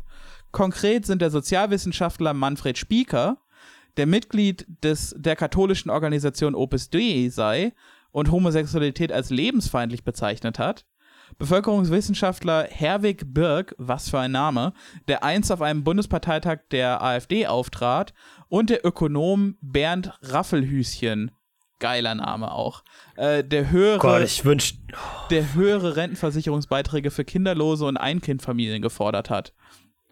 Gott, ich wünschte, Homosexuelle wär, würden deren Leben tatsächlich bedrohen. Ja. Fuck me. CDU, SPD, Grüne und FDP einigten sich auf den KRFD, anscheinend ohne zu wissen, wer oder was da tatsächlich in diesen Rundfunkrat einzieht. Äh, oder es war ihnen egal. Ja, also man, man äußert sich jetzt natürlich im Nachhinein quasi ähm, und sagt, ja, nee, es, wir wussten das nicht so. Ja, Es- weil man erwischt ja, ja, wurde. genau. Ich mein, Entschuldigung, aber ganz ehrlich, wenn ich rumsitzen würde und mir denken würde, okay, also jetzt entweder noch ein Kaffee oder ich gehe über den WDR-Rundfunkrat abstimmen. Da, da kann ich schon sehen, wie die 60% zustande gekommen sind. ich, äh, abgesehen davon, all, alles, was mit dem WDR zu tun hat, ist ein gigantisches halt Charisma- und Entertainment-Loch. Ich, ich würde. äh, Ja. Ich sag, ich sag nicht, dass ich äh, verstehe, wenn du äh, als Politiker vermutlich komplettes Desinteresse hast und eh davon ausgehst, dass halt. Weißt du, halt abgesehen davon, dass sie vermutlich einfach kein Interesse an so einem Minithemen haben und halt immer zu Hause bleiben bei so einem Scheiß. Ne? Zum Beispiel wie gewisse Leute, die fast nie abstimmen, es sei denn, es geht darum, dass man Transrechte reduzieren darf, wie zum Beispiel Ja. Sarah Wagenknecht. Ähm, äh, aber äh, es, ne, halt das andere ist, ist, Entschuldigung, aber wenn du mehr als fünf Monate im Bundestag gearbeitet hast und nicht checkst, dass deine Macht sehr begrenzt ist und dass sie sich gegenseitig Macht zugeben, äh, hin und her geben werden und wenn du da irgendwas gegen sagst, wird deine Partei dich ordentlich zügeln. Wenn du das nicht gecheckt hast, dass das alles nur ein sehr komischer Witz ist und du nur da, be- nur da sitzt, um gut auszusehen, dann bist du ein Volldepp. Ähm, Und dann stimmst du auch, ja, ich bin sicher, dieser äh, Verein für kinderreiche Familien ist sehr harmlos und Kinder sind unsere Zukunft. Ja. Ja, dann sitzt du im Bundestag, guckst in dein Handy und sagst, wow, entsprechender ich möchte meine Kreditkartennummer. Ich, ich glaube, was hier gelaufen ist, war ein sogenanntes Quid pro Quo. Ähm, und man hat die KRFD-Leute durchgewunken, weil gleichzeitig auch ein äh, Entsandter des Mieterverbandes äh, in den, äh, in den WDR-Rundfunkrat eintreten durfte. Und das klingt so nach so einer Maßnahme, die die SPD einfach gut findet. Ähm, ja, ja. Demokratie ist, wenn du, ne, du hast ein paar halt erzkonservative, homophobe Bastarde, die, äh, äh, die Programmarbeit in öffentlich-rechtlichen Sendern möglichst so lenken wollen, dass du niemals, jemals irgendeine tatsächliche Volksbildung entstehen lassen kannst. Äh, aber du hast auch jemanden, der so SPD wählt. Äh, es ist Ja. schwierig zu, ist es schwierig zu sagen, ob das jetzt gut oder schlecht für die Demokratie ist. Also Ja. ich finde beide Extreme sind ein bisschen schlecht. Also, wenn wir uns jetzt den SPDler anschauen. Der, Also der, ich, ich, ja. Wir haben da ähnliche äh, Meinungen zu Marlene. Ich finde beide Extreme saugeil. äh, ich, Ähm, ich möchte abschließend noch kurz, äh, ich versuche es kurz zu halten, äh, zum Opus Dei was sagen. Ähm, oh, Denn dieser Name ist jetzt häufiger gefallen und Paul hat auch schon so reagiert, als ob es da was zu reagieren gäbe. Und Kinder, Kinder, ich muss euch sagen, oh boy, oh boy. ähm, ich wünschte, ich wünschte, ähm, Dan Brown hätte recht und das Opus Dei sei einfach nur komische Assassin's Creed. Ähm, leider ist dem nicht so. Ähm, ja, manchmal sind die Verschwörungstheorien zu dem Kram einfach halt die nett gemeinte halt Ja. Interpretation. ja, weißt du, wenn das einfach irgendeine Splittergruppe von religiösen Extremisten wäre, dann hätten die nicht so viel Einfluss. Ähm, Weißt du, wenn, wenn das alles eine geheime Sekte wäre, um, um die Super Secret Ultra Special äh, äh, Deutschland GmbH geheime Firmensatzung zu verstecken, wäre das immer noch weniger grausam. äh, als, Nicolas Cage muss in den Vatikan einbrechen, um bei Opus Dei die super geheime äh, Firmenordnung zu klauen. ähm, ich, ich lese einfach mal so ein paar Sachen aus Wikipedia vor. Die habe ich so ein bisschen kuratiert, sodass es so ein bisschen ein Narrativ entwickelt. Sowas wie. Ähm, wir fangen einfach mal vorne an. Das Opus Dei, Werk Gottes, äh, seit 1982 offiziell Prälatur vom Heiligen Kreuz und Opus Dei, ist eine römisch-katholische Einrichtung, die am 2. Oktober 1928 vom spanischen Priester José María Escriva de Balaguer y Albas gegründet wurde. Warte, welches Jahr Okay. nochmal? 28. 28. War der noch alt, äh, hat er noch lange genug gelebt, um Franco total geil zu finden? Oh boy. 28 klingt Greif nicht so viel vor, wir kommen dazu. Escrivas Ziel waren die Heiligung der Arbeit und die Verchristlichung der Gesellschaft. Seiner Initiative schlossen sich ehelos lebende Männer an, also ein Incel-Verband. Ähm, Ja. 1930 gab er ihr den Namen Opus Dei. Im selben Jahr rief er die Abteilung für ehelos lebende Frauen ins Leben. 43, ein Jahr lang, äh, was? 43 gründet er innerhalb der Männerabteilung die priesterliche Gesellschaft vom Heiligen Kreuz. Ein Jahr lang äh, war er ihr einziges Mitglied, bis drei weitere Opus Dei-Mitglieder zu Priestern geweiht wurden.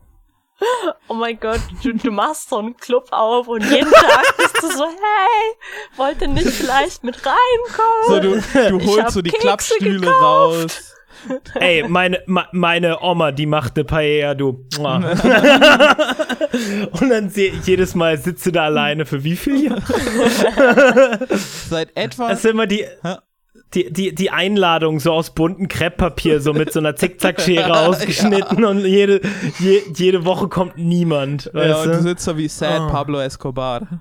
Ähm, seit etwa 1950 kommen dem, äh, können dem Opus Dei auch verheiratete Laien angehören. Also die sind dann natürlich nicht volles Mitglied.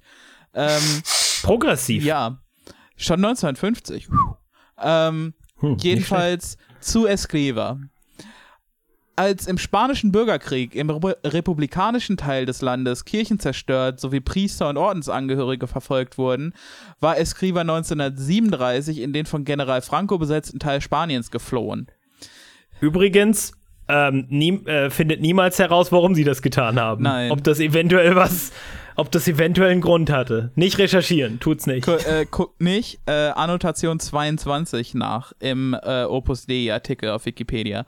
Ähm, die Erfahrungen des Bürgerkriegs hätten ihn und das Opus Dei entscheidend geprägt, berichtete der englische Priester Wladimir Felsmann, der aus Ze Tschechien stammte und 1982 das Opus Dei verlassen hatte. 1984 im Westdeutschen Rundfunk ähm, Achso, ja, Entschu- Entschuldigung. Schneide ich raus und mache hier weiter. Escriva hat ihn 1965 gebeten, sein Buch Camino, das ist das zentrale Leitwerk äh, dieser Sekte, nenne ich sie jetzt mal, äh, ins Tschechische, die Sprache in einem kommunistischen Ostblockstaat zu übersetzen.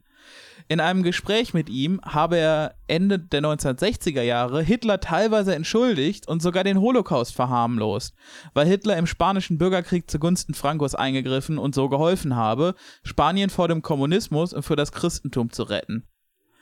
Damn, es ist fast so, als wäre Antikommunismus irgendwie immer am Ende des Tages faschistisch. Ich frage mich, wie das noch passiert. Für ihn habe es, äh, für ihn habe es nicht Hitler gegen die Juden, Hitler gegen die Slawen, sondern Hitler gegen den Kommunismus geheißen. Und deshalb ist natürlich der Holocaust in Ordnung. Äh, Was? Ich wette, dieser Typ hat, hat äh, liberal den Begriff Judeo-Bolschewismus benutzt. ähm, Weißt du, Leute, die denken, Leute, die denken, dass all der Kram so, ach, jetzt komm, das, die, die sitzen nur zusammen und trinken Bierchen, was durchaus halt ist, was die vermutlich hauptsächlich tun. Ja. Halt, äh, weißt du, Leute, die das verharmlosen, sind auch dieselben Leute, die darüber reden, dass unser Abendland bald islamisiert ist. Ja. Während die Typen das, Escriva selbst enthielt sich direkter politischer Einflussnahme. Ihm wird jedoch vorgeworfen, ein Bewunderer Francos gewesen zu sein. Ich wundere mich, wo ich frage mich, woher das kommt. Und in seinem Weg, der in seinem Werk der Weg, eine Nähe zum Faschismus zu zeigen. Ähnlich der Situation Wow, in wow. anderen Staaten Europas stand der spanische Katholizismus damals autoritären Regierungsformen nicht ablehnend gegenüber. Zwar forderte Escriva, dass alle Mitglieder nach bestem Wissen und Gewissen im christlichen Sinne frei handeln sollen, aber andererseits erwarte er von seinen Gefolgsleuten blinden Gehorsam, denn in einem Werke Gottes muss dies der Geist sein, dass man gehorcht oder geht. Ähm, der Gehorsam erstreckte sich auch auf apostolische Initiativen des Opus Dei, die politische bzw. gesellschaftspolitische Inhalte haben können. Ähm, und wenn man jetzt denkt, ähm, ja, aber in Deutschland, da wird man doch sowas nicht tolerieren. In Deutschland, da würde man doch sowas, sowas protofaschistischem, äh, wird man doch die, die Schranken, äh, ne, die, die wird man ja nicht reinlassen, sowas. Ich verstehe die Ironie, aber es gibt nicht mal ironisch jemanden, der das denkt, oder? Oder? Fürsprache fand das Opus Dei unter anderem im Erzbistum Köln. Die Pfarrei St. Pantaleon in Köln wurde 1987 vom damaligen Kölner Erzbischof Josef Kardinal Höffner, äh, eben schon einmal kurz erwähnt, dem Opus Dei übergeben. Sein Nachfolger, Kardinal Joachim Meissner, erklärte 2002, ist unser Dom fast eine Escriva-Gedenkstätte. Und ich bin bei meinen Vorgängern Josef Kardinal Frings und Josef Kardinal Höffner von Herzen dankbar, dass sie die damals, dass sie die damals hier ausgestreute Saat dann auch in, unser, in unsere Erzdiözese Köln eingebracht haben, indem das Opus Dei, das Werk Escrivas, bei uns Fuß fassen konnte. Seine Gefährten und Gefährtinnen sind aus dem Leben und Wirken unserer Erzdiözese und unseres Vaterlandes heute nicht mehr wegzudenken. Ah. ah. Ich, ich frage mich, ob die Leute, die sagen, dass der Faschist total cool ist und der, der, der wichtigste, zentralste gemeinsame Nenner äh, von deren Bewegung, ob, ob der vielleicht auch ein Faschist ist? Ich, ich meine, ich, ich, ich nenne ihn jetzt nicht so. Ne? Nein, nein, sollte man natürlich nicht aus rechtlichen Gründen. Ähm, es, ist, es ist nur eine praktisch, äh, sehen wir, sehen wir das Ganze mal so ein bisschen als nicht äh, äh, äh, Investigation oder so, sondern sehen wir es nur als so ähm, Anreize für, für, für unseren nächsten Roman. Ja, es ist nur so ein Vibe, den wir hier wahrnehmen. Ich, ich liege hier auf meiner Couch und, und rauche heimlich vor mich hin und, und währenddessen rufe ich euch äh, Sachen zu. Und, und dann dürft ihr das als Orakelsprüche deuten. Und äh, so entsteht tatsächlich jede Folge beim Hölle, Hölle, Hölle Cast. Jedenfalls, wo wir gerade bei Faschismus und Antikommunismus waren. Yay. Zitat: Mehrere Mitglieder und eine Universität des Opus Dei haben sich gegen die katholische Lehre zur sozialen Gerechtigkeit und der Bewahrung der Schöpfung gewandt und sich stattdessen für die Lehren des Neoliberalismus ausgesprochen. So arbeitet die Päpstliche Universität vom Heiligen Kreuz, PUSC, äh, also Papal University of the Sacred Cross, äh, deren Großkanzler, wie an allen Opus Dei-Universitäten, es graust mich, dass es eine Mehrzahl gibt. Ähm, oh, der klar. jeweiligen äh, Prälat des Opus Dei ist regelmäßig mit dem Liber neoliberalen Think Tank Acton Institute zusammen. In diesem äh, Kontext wurden mehrere Konferenzen und Study Days gemeinsam abgehalten. Und hier ja. brennt sich natürlich, hier drängt sich natürlich sofort die Frage auf, was ist das Acton Institute? Und Freunde. Stell, stell, dir vor, du, du bist so Katholik und bist so, ja, also diesen Jesus-Typen, den finde ich voll cool. Aber ich finde, er war ein bisschen zu nett zu Leuten. Also, ja, ja, ja. er hat so Kranke geheilt, ohne Geld zu. Also, wie, wie soll denn daraus ein Business entstehen? Das? Genau das Problem an Jesus war seine Schwäche. Ja, zu wenig, zu wenig Hustle, zu wenig Grind. Ähm, ja. Was ist das Acton What Institute? What Startup Jesus do? The Acton Institute for the Study of Religion and Liberty is an ecumenical non-profit research organization that promotes the benefits of free enterprise to religious communities, business people, students, and educators. With an international scope, Acton manages a robust publishing and events outreach that argues for a moral foundation to the market economy. Also das ist ein Think Tank, der eine religiöse Rechtfertigung ähm, für äh, freie Märkte äh, findet. Bitch. Ja, äh, äh, weil Jesus ist äh, für unser Recht gestorben, äh, andere auszunehmen. Ne? Ja, Land zu besitzen. Jesus kam ähm, zu uns und der meinte, diese Banane habe ich in diesem Supermarkt gekauft. Oh, das, geil. Das, das könnt ihr auch. Das ist der Weg. Jesus, äh, bekannt dafür, dass er ähm, Sklaverei, freie Märkte, einfach Knorke fand. Ja. Ähm, Besonders in sakralen Gebäuden. oh ja, ja, ja, ja, das liebt er. Katholischer Neoliberalismus, und ich kann das nicht genug betonen, kickt einfach anders. Ähm, Martin Rohnmeier, schweizerisches, äh, schweizerischer Opus Dei-Priester, Professor in der PUSC und Mitbegründer des Acton-Kreises, hat zum Beispiel folgende Standpunkte publiziert. Dass Arbeiter kein Recht auf einen existenzsichernden Lohn und erst recht nicht auf einen Familienlohn hätten, dass Menschen in Not kein Recht auf Umverteilung zu ihren Gunsten hätten, es gäbe lediglich eine moralische Verpflichtung der Reichen zu helfen. Und dass der Großteil der Menschheit dem reichsten Prozent der Menschheit Arbeit, Einkommen und Konsum verdanke. Diese Lehren widersprechen sowohl der katholischen Soziallehre als auch der allgemeinen Erklärung der Menschenrechte, denen zufolge Arbeiter ein Recht auf einen Familienlohn haben, jeder Mensch ein Recht auf das äh, Lebensnotwendige hat und die aktuelle Ungleichheit inakzeptabel und eine Quelle schwerwiegender Übel ist. Nach Ronheimer ist cool. allerdings ist es jedoch nicht Aufgabe des Kathol der katholischen Kirche, eine Soziallehre aufzustellen, vielmehr sei der Antikapitalismus der katholischen Soziallehre antisemitisch motiviert und von den Ansichten fuck Werner. Sombart beeinflusst. Wir haben halt einfach einen verfickten Doppel-Dreifach-Ultra-Bingo hier am Start. Auf meinem, weißt du, es, es gibt einen normalen Bingo, wo du so vier in einer Reihe, hier ist einfach nur jedes Scheißfeld angekreuzt. Das, das, das Feld ist auf einmal nur noch eine Reihe hoch, aber zwölf Felder breit. Du kannst alles so in einen durchstreichen. Du bist so an der Uni und, und bist so, oh, hey Günther, ich habe gerade meine Arbeit darüber geschrieben, wie viel Engel auf einer Nadelspitze tanzen können. Was ist- war dein theologisches Thema? Ach so, naja, weißt du, so dies und das. Ähm, Im Grunde die äh, äh, äh, Kernerklärung, warum Kapitalismus gerechtfertigt und richtig und das einzig logische System ist, ähm, aber mit Gott. Ähm, Also, hat, hat nicht lange. wenn so ein Stiefel in deinem Gesicht ist, dann musst du den lecken. Sonst geht er Yep. nicht weg. Ähm. Irgendwann kitzelst du durch die Sohle durch und dann geht er weg. Ja, du willst ja nicht, dass der Schlie Stiefel schlecht wird, ne? Ja, der Äh, muss weg. ähm, Sonst gibt das morgen nicht noch äh, einen Stiefel. ähm, bis der Stief, bis man sich im Stiefel spiegeln kann, ansonsten ist morgen schlechtes Wetter. Ähm, das andere ist natürlich, ne, ich, ich, ich liebe es, ich, ne, wir müssen gar nicht über, handelt es sich dabei eventuell um Heuchler? Weißt du, ja, nee, ich meine, wir alle wissen, dass in, in der Bibel steht, ne, ähm, äh, wir haben es den Reichen zu verdanken, dass wir alle durch ein Nadelöhr passen, irgendwas mit Himmel. Ja, ja, ja. Ähm, äh, und ähm, wie Jesus diesen Kredithain am Tempelberg gratuliert. Ja, ähm, er hat gepeitscht, weil sie, äh, weil ihre Zinsen einfach zu niedrig waren. ähm, äh, äh, äh, da, da, da kann ja kein ökologisches Wachstum bei rausspringen. Äh, Ähm, Peitsch, hey, ich bin Crazy Jesus. Und äh, was ich euch sagen kann, heute am Tempelberg, Peitsch, ihr werdet es nicht glauben. Crazy, crazy, crazy. Die, die werfen euch das Geld hinterher. Einfach einen neuen Live-Moderator, neuen Live-Moderator Jesus.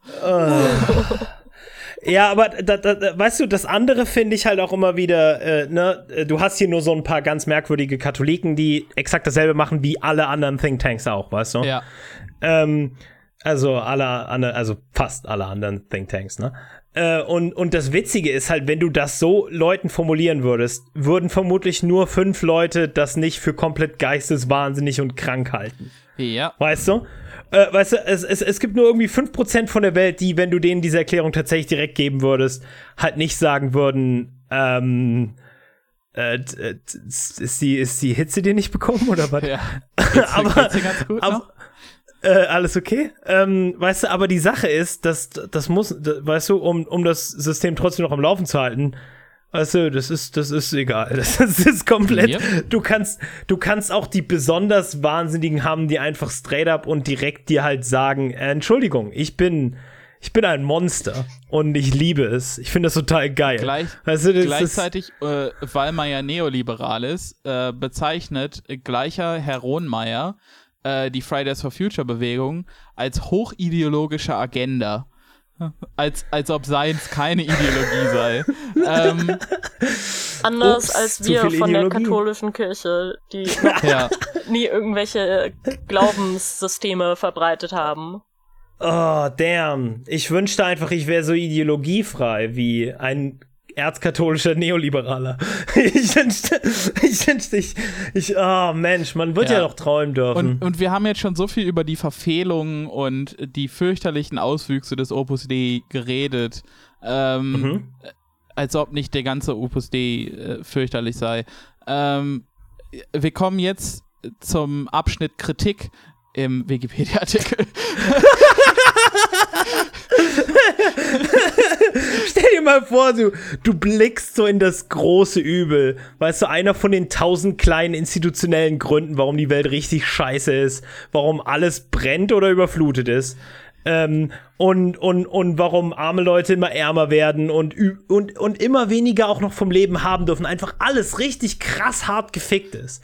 Und du sagst dann, ja, muss auch mal berechtigte Kritik an dem Opus. Ja. Ähm, Wir brauchen einen Opus Dei-Diskurs. Und, und hier wird es dann so ein bisschen äh, Dan Brownig. Ähm, Numeraria und Assoziierte tragen entsprechend einer Anweisung in der internen Schrift De spiritu e de piis servandis consuetudinibus äh, Nummer 125 täglich außer an Sonn- und Feiertagen zwei Stunden einen schmerzhaften Bußgürtel, ein Silizium ähm, und führen wöchentliche Kasteiungen mit einer fünfschwänzigen Handgei Handgeißel, yes, Daddy, ähm, aus verknoteten Seilen durch. So sollen sie den Körper züchtigen und disziplinieren. Von Gegnern ja. wird zum Teil auch mit theologischen Argumenten bestritten, dass die im Opus Dei gepredigte Verherrlichung von Schmerz mit christlichen Ideen zu vereinbaren sei. Dabei wird darauf hingewiesen, dass der Gründer in seinem Hauptwerk Der Weg etwa predigte, der Schmerz sei heilig und der Schmerz adle. Bro, weißt du, warum, weißt du, die Welt wäre ein so viel besserer Ort, wenn wir hätten sagen können, äh, so vor 800 Jahren, okay, Hans Heinrich, ich weiß, du magst das und du kannst das auch gerne machen und wir sind alle offen, aber, aber, aber bitte bau keine neue Kirche darum. Bitte. Ja. Ein, einmal, einmal bitte ich dich. Ja, und der andere Aspekt ist, dass wir gerade halt alle verhalten gelacht haben, aber genau in diesem Moment hat der gesamte Podcast kollektiv gegoogelt, wie man beitreten kann. ähm, also, abschließend hier nochmal ein bisschen spekulativ. Allegedly, Yay. ostensibly, we cannot prove any of this. Ähm, mhm. Auch soll das Opus Dei mit dem chilenischen Diktator August, Augusto Pinochet verbunden ich, Entschuldigung, Jan, ich habe vorhin vergessen, zu, einfach Pinochet zu brüllen, aber ihr, ihr habt's, ihr, ihr, ne? Ja, ich bin, wir sind doch okay. noch da angekommen, Paul. ja, ich wollte, ehrlich gesagt, ich habe mich schon schlecht gefühlt, dass ich Franco gesagt habe, was so offensichtlich war. Ja. Du, du, wolltest, du wolltest so einen Pocket-Pick raushauen. Ähm, ja. Auch so. Ich ehrlich gesagt, ich frage mich, wann Margaret Thatcher kommt, aber na gut, okay. Äh, heute nicht mehr. Ähm, oh. Auch soll das Opus Dei mit dem chilenischen Diktator Augusto Pinochet verbunden gewesen sein, unter dem es starken Aufwind erfuhr. Der Organisation wird ein großer Einfluss auf den Entwurf der chilenischen Verfassung von 1980 nachgesagt.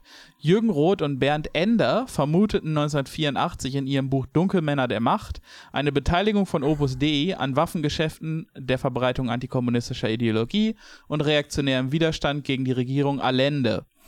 Sie erhielten Unterlassungsaufforderungen, in denen äh, sich das Opus Dei gerichtlich ebenso durchsetzte wie teilweise in einem Prozess gegen einen Beitrag Roths über das Opus Dei und den Waffenhandel für das AfD-Fernsehmagazin Monitor.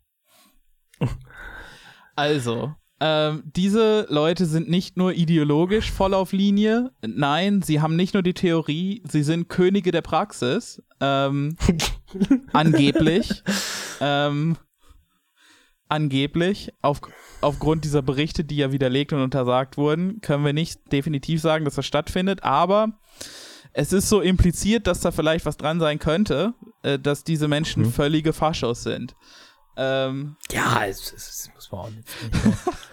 also so, es ist, wer kann, wer, wer, spekulativ, wer kann das schon genau sagen? Ja. Und um, um den Bogen einmal zurückzuspannen zum Anfang meines Themas, ähm, Yay. Nathaniel oh. Liminski, äh, Sohn eines langjährigen Opus Dei-Mitglieds, bis zum Tode äh, Mitglied, beim Opus, äh, Mitglied beim Opus Dei, ist äh, äh, kurz davor ins Kanzleramt einzuziehen und äh, Armin Laschet ist quasi ein ein Fokuspunkt dieser christlich-römisch-katholischen Macht innerhalb der deutschen Politgeschäfte und befördert alles und jeden in Positionen der Macht, der äh, auch nur sonntags bei der Kirche ist. Du musst nicht mal äh, freitags oder donnerstags abends da sein, es reicht, wenn du sonntags da bist. Armin spricht dich an und gibt dir einen Posten im Kanzleramt.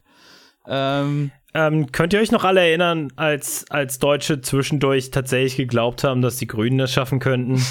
Was, wo, wo kam das her? Armin Laschet, ich, ich, ich will nicht sagen, oder wie ich ihn nenne, der, der deutsche Kennedy. ja, aber ähm, Kennedy ich, hat das mit äh, Iren gemacht, die sind nur halb so schlimm. Ähm, ja, Entschuldigung, ich will nicht sagen, ich hab's euch ja gesagt, aber ich bin mir relativ sicher, Armin Laschet würde ein hervorragender Bundeskanzler. Im Nachhinein, in zehn, zehn Jahre später werden alle sagen, das war der Klimakanzler, der äh, wichtige Schritte äh, gemacht hat. Ich verarsch dich nicht, Jan!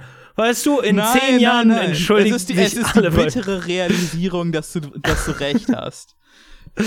Also in, in, in, in zehn Jahren wird, wird, äh, wird Merkel die äh, gute Sonne, Sonnenscheinkanzlerin äh, und äh, weil sich alles so Narrativen auf so komplett bescheuerte Einsatzpropaganda reduziert. Und Armin Laschet wird der harte, hartgesottene Krisenkanzler, der es schaffen konnte, das Schiff nochmal umzudrehen. Ähm, und das werden Leute sagen, während alles in Brand setzt. Und niemand, niemand, ich meine wirklich niemand, bis auf so ein paar Wahnsinnige im Internet, wird jemals interessieren, was auch immer ein Opus Dei ist. Ähm, ich persönlich habe nur eine Lektion aus dem ganzen Beitrag mitgenommen. Ähm, tja, äh, was sollen wir sagen? Äh, Laschet, er musste hart grinden für diesen View. Und ich persönlich gönne ihm den Erfolg. Ja, es kurz on a serious note, das ist mein letzter Gedanke dazu. Ich finde, es ist der blanke Hohn und es alleine dieser Fakt macht mich schon sehr sauer, dass diese mhm. Menschen, mhm. die über uns regieren, mehr oder weniger direkt von Gottes Gnaden ähm, uns, uns predigen äh, von Meritokratie von wenn du ja. einfach nur dir Mühe gibst, dann kommst du auch dahin, wo du willst und wenn du nicht dahin kommen will, gekommen bist, wo du hin willst, dann hast du dir einfach nicht genug Mühe gegeben. Diese Menschen. Aber Armin Laschet wäre ohne seinen Schwiegervater für immer Regionaljournalist geblieben. Ja, so. aber wenn du damals hart gegrindet hättest und mit acht in den Kirchenchor und, und die richtigen Frauen angequatscht, dann Wer weiß, was du denn heute wärst. Nicht Podcaster. Ähm, ich kann nur sagen, ne, also wirklich, es hat sich verdammt viel verändert seit den Zeiten der Aristokratie. Ich, es ist nichts mehr so, wie es einst war. Alles ist anders und ähm, dass, äh, dass es überhaupt sich nicht mehr um eine Aristokratie, eine moderne handelt, das ähm, kann ich dir beweisen. Nämlich ähm, alle zwei Jahre wird jemand von den Linken und die, oder den Grünen oder so gewählt und ähm, äh, der hat Ideale für, für zwei Monate. Und das ist der Grund, warum unser politisches System jetzt ganz anders ist als, äh, als ja. damals. ja, ich, ich find's witzig. Äh, ehrlich, ehrlich, äh, ähm, äh, äh, ne? Äh, ich, ich bin vielleicht einfach anders gebaut als ihr da draußen, aber ich lache. ja, also es, es, bleibt einem halt auch nichts anderes übrig, als dem Ganzen äh, mit Wut im Bauch und einem Lächeln auf dem Gesicht zu begegnen. Uh, mir fällt nur noch eine andere Sache ein, die man machen könnte. Ähm, nämlich diesen Podcast weiterempfehlen. ich wusste, ich wusste, dass das kommt. Yes. Fuck. Yay, baby. Ich dachte, yeah. ich müsste meinen Piepser anmachen, für was auch immer Paul gleich sagt. Nenn mich MC Überleitung. Die Leute, die dies getan haben, haben Namen und Adressen. Äh, ich meine, äh, und wir haben einen Podcast, empfehl uns weiter. Ja, empfehl uns weiter. Ähm, wir sind auf Twitter at HHHcast. Der angepinnte Tweet ist ein Link zum Discord. Discord, Discord. Discord, Discord, Discord. Marlene, machst du auch eine Discord? Äh, was? Ähm, äh, ja, äh, Ort, Ort. D, d. nicht schlecht, kommt, nicht schlecht. Kommt auf den Discord und äh, redet mit uns. Äh, wir haben Spaß. Schickt uns eure Memes. Wir schicken euch unsere Memes. Ähm, ihr kennt das. Ich schicke überhaupt We're living in a meme economy. Ähm, äh, empfehlt uns weiter, genau. Schreibt uns an ähm, auf Twitter oder auch im Discord, wenn ihr Sticker haben wollt. Wir schicken euch Sticker, denn wir müssen äh, unsere Agit-Prop loswerden. Ähm, Mhm. Und wir Schön mit Rechtschreibfehler. ja, Äh, ihr Und- könnt uns auch eine E-Mail schicken, aber die Adresse ist geheim, deswegen stellt Jan sie nicht in die Beschreibung. ja, also wenn ihr mich auf Twitter anschreibt, kann ich euch die E-Mail-Adresse geben. Ähm, Schickt uns, äh, man kann uns keine Briefe schicken. Ha? Ähm, schreibt einen Brief, fotografiert den ab und dann schickt uns den in unsere Twitter-DMs. ganz genau. Oh, das würde uns so freuen. Ähm, folgt mir auf Twitter at youngpatrick1, ähm, geschrieben mit Y. Äh, bis nächste Woche. Ja, folgt Jan auf Twitter. Und äh, falls ihr äh, nicht genug herzlich gelacht habt nach all diesem wunderbaren Content, äh, wa warum nicht mir folgen auf Twitter unter hat unterstrich recht.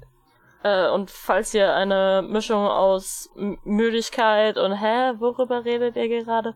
Äh? Rosa unterstrich Pinguin. Yay! Hey. Das, das ist nämlich Marlene. Wir sind Podcast nächste Woche. Ja, und, und auch nächste Woche heißt es wieder Hölle, Hölle, Hölle. Und, und Oh, bis wow. dahin, we bid thee farewell. Ähm, ich würde das sogar nicht so nerdig formulieren. ähm, ich, ich, ich, ich, ich, ich möchte ehrlich gesagt unseren lieben ZuhörerInnen nicht so zu nahe treten und, äh, und ihnen nur sagen, es ist okay, muss nicht nächste Woche zuhören. Ähm, wir würden dich vermissen, aber ist okay. Kein Druck, kein Druck, Mann. Hasta la victoria siempre. Ganz genau das. Die Revolution muss verteidigt werden. Ähm, bis nächste Woche, ne? Tschö, ne? Ciao.